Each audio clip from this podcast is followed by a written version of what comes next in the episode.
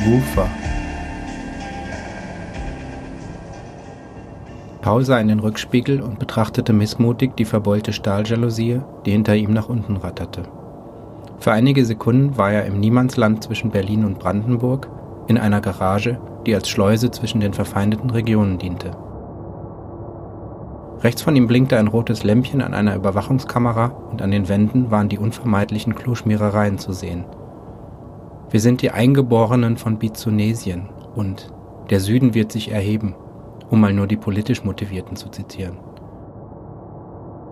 Auf dem Boden lagen verrostete Fahrzeugteile und zerbeulte Ölkanister. Das Lämpchen an der Kamera ging aus und die Jalousie vor ihm glitt, mit einem vorwurfsvollen Quietschen, langsam nach oben.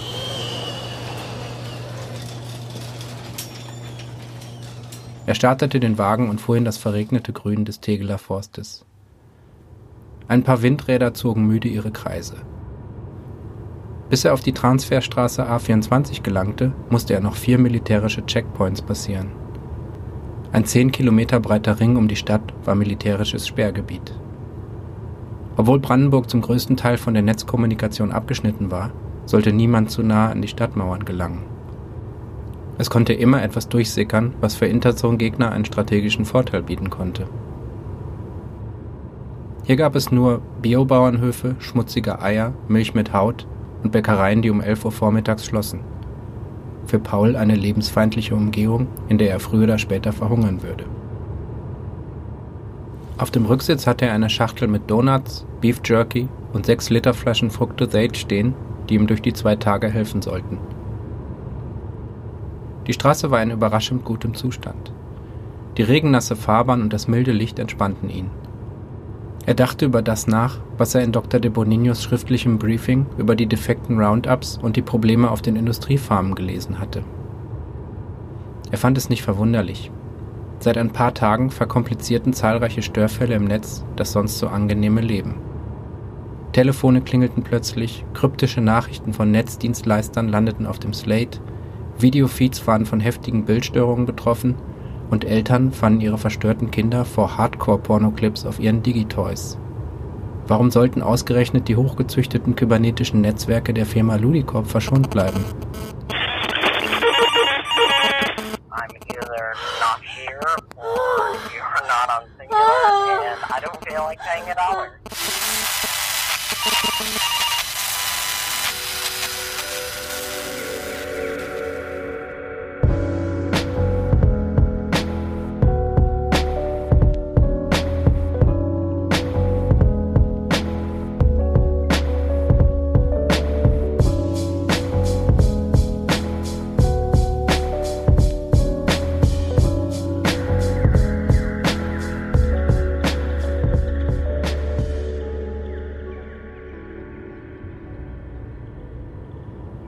Laut Dr. de Bonigno war die Situation ernst und von höchster Stelle war die Order ergangen, menschliche Befruchtungs- und Ernteexperten auf den Weizen- und Maisfeldern einzusetzen.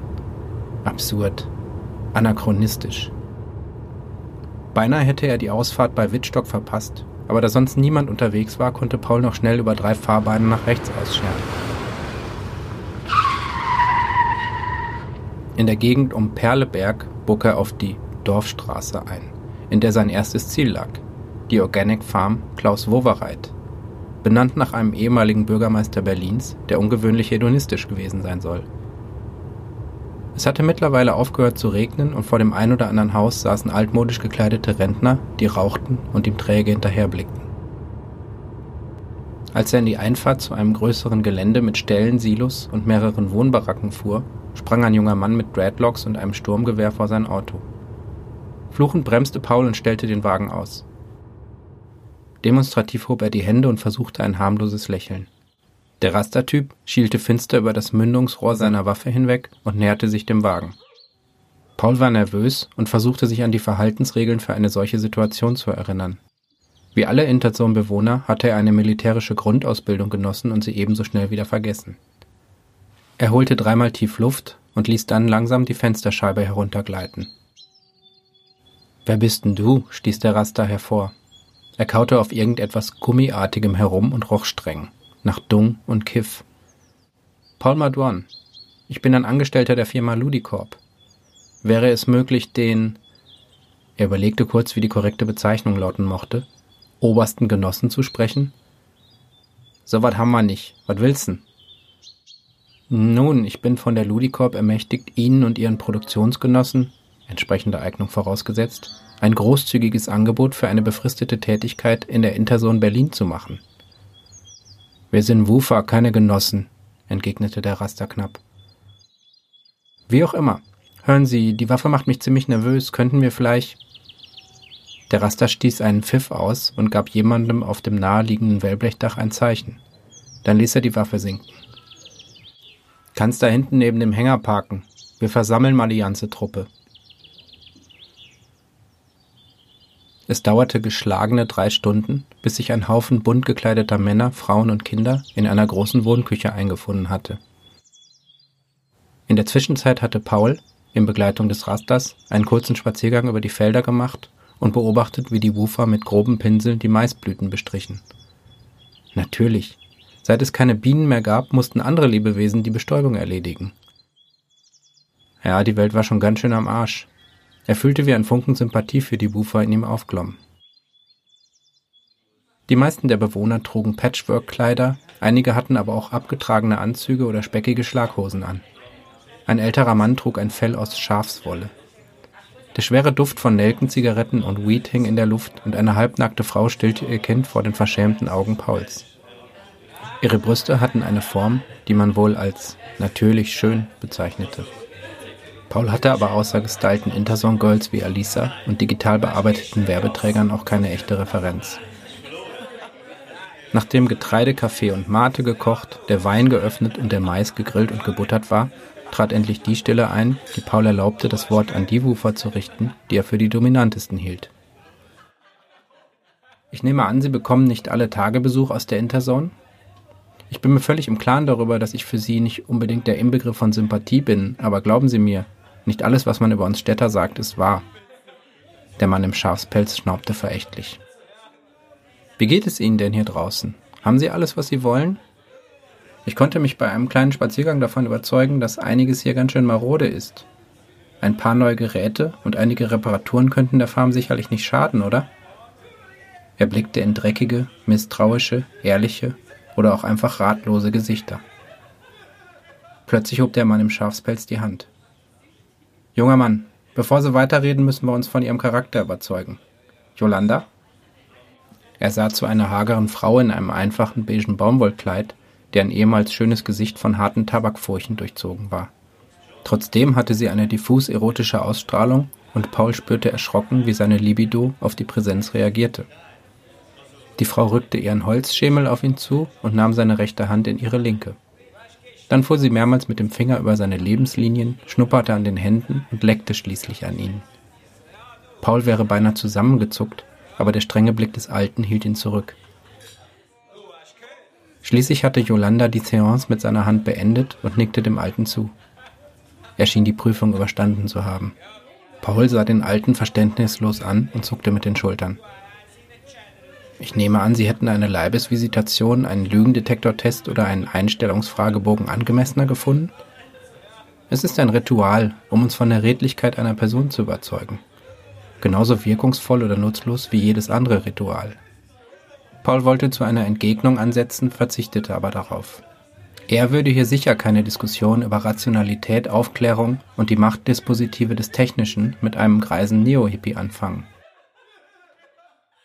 So let's get down to the nitty gritty, sagte eine Stimme von rechts, und ein sauber rasierter Mit-30er in beigen Leinenhosen und einem schwarzen Longsleeve-Shirt kam aus der Tür, die wohl in die Stallungen führte. Er hatte ein Slate unter den Arm geklemmt und setzte sich zwanglos zwischen den Alten und Yolanda, die ihn unverhohlen fasziniert anblickte. Herr Madorn, ergänzte Paul. Paul Madorn. Nun, Herr Madorn, es dürfte Sie vielleicht verblüffen, dass wir nicht ganz so ahnungslos sind über das, was Sie hier wollen. Wir haben zwar keinen Netzzugang, aber den Wufern ist nicht entgangen, dass Sie und Ihresgleichen in der Region nach Personal für die Mais- und Weizenfarmen in der Hinterzone suchen. Was uns nicht ganz klar ist, warum greifen Sie nicht auf die zahlreichen Ressourcen der Interzone zurück? Paul war verblüfft. Noch vor wenigen Minuten war er sich nicht sicher gewesen, ob er die Verhandlungen mit Glasscherben oder Peacock-Federn führen sollte, und nun musste er zwangsläufig die Karten auf den Tisch legen. Er entschied sich für die Salamitaktik. Darf ich fragen, mit wem ich gerade verhandle? Mein Name ist Janis. Gut, Janis. Wir haben in der Zone ein temporäres Problem mit den Ernte- und Bestäubungsmaschinen, dessen Behebung uns einige Tage bis Wochen kosten wird. In dieser Zeit macht es keinen Sinn, unerfahrenes Personal zu schulen. Deshalb möchte ich Ihnen und Ihren er warf einen säuerlichen Blick auf den Raster, der rauchend in einer Ecke lungerte, mit Wufern ein Angebot machen.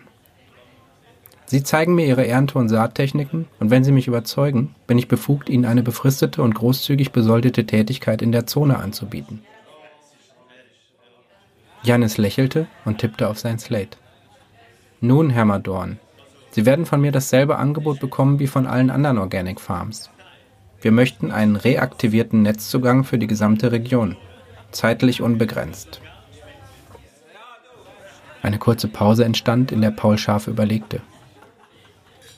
Solange er außerhalb der Interzone war, konnte er nicht mit der Zentrale Kontakt aufnehmen. Blaffte der Typ oder hatten die Woofer wirklich so eine effektive Kommunikationsstruktur?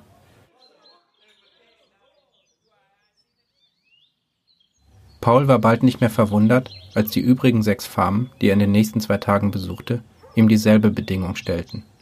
Während der vergangenen Nacht, die er weitgehend schlaflos auf dem Rücksitz seines Autos verbracht hatte, weil er sich nicht traute, in einem der Landgasthöfe zu übernachten, hatte er über seine Erlebnisse nachgedacht. In Berlin vergaß man schnell, wie die Welt ausgesehen hatte, bevor sie mit Hyperrealität zugekleistert worden war. Die Images, die vom Organic Farming und den Wufern auf den Werbetafeln kursierten, waren in goldgelbes Licht getauchte Naturklischee-Pornos. Smarte Aussteigertypen und atemberaubende Models mit Apfelbrüsten und knappen Shorts, die in der Sonne Wein und Käse genossen. Eine Mischung aus Hugo Boss, Rügenwalder Mühle und David Hamiltons Bilitis. Die Woofer mochten ein Klischee ihrer selbst sein, aber sie hatten wenigstens den Mut gehabt, auf die Annehmlichkeiten der Interzone zu verzichten – um das zu machen, was ihnen ihr Herz sagte. Aber warum wollten sie ausgerechnet jetzt Netzzugang? Jetzt, wo das Netz im Begriff war, zusammenzubrechen? Konnten sie das wissen? Vermutlich nicht. Er trat aufs Gas, um möglichst schnell zurück in das Mobilfunknetz zu gelangen. Er musste dringend mit seinem Vater sprechen. Und er brauchte hochkonzentriertes Protein.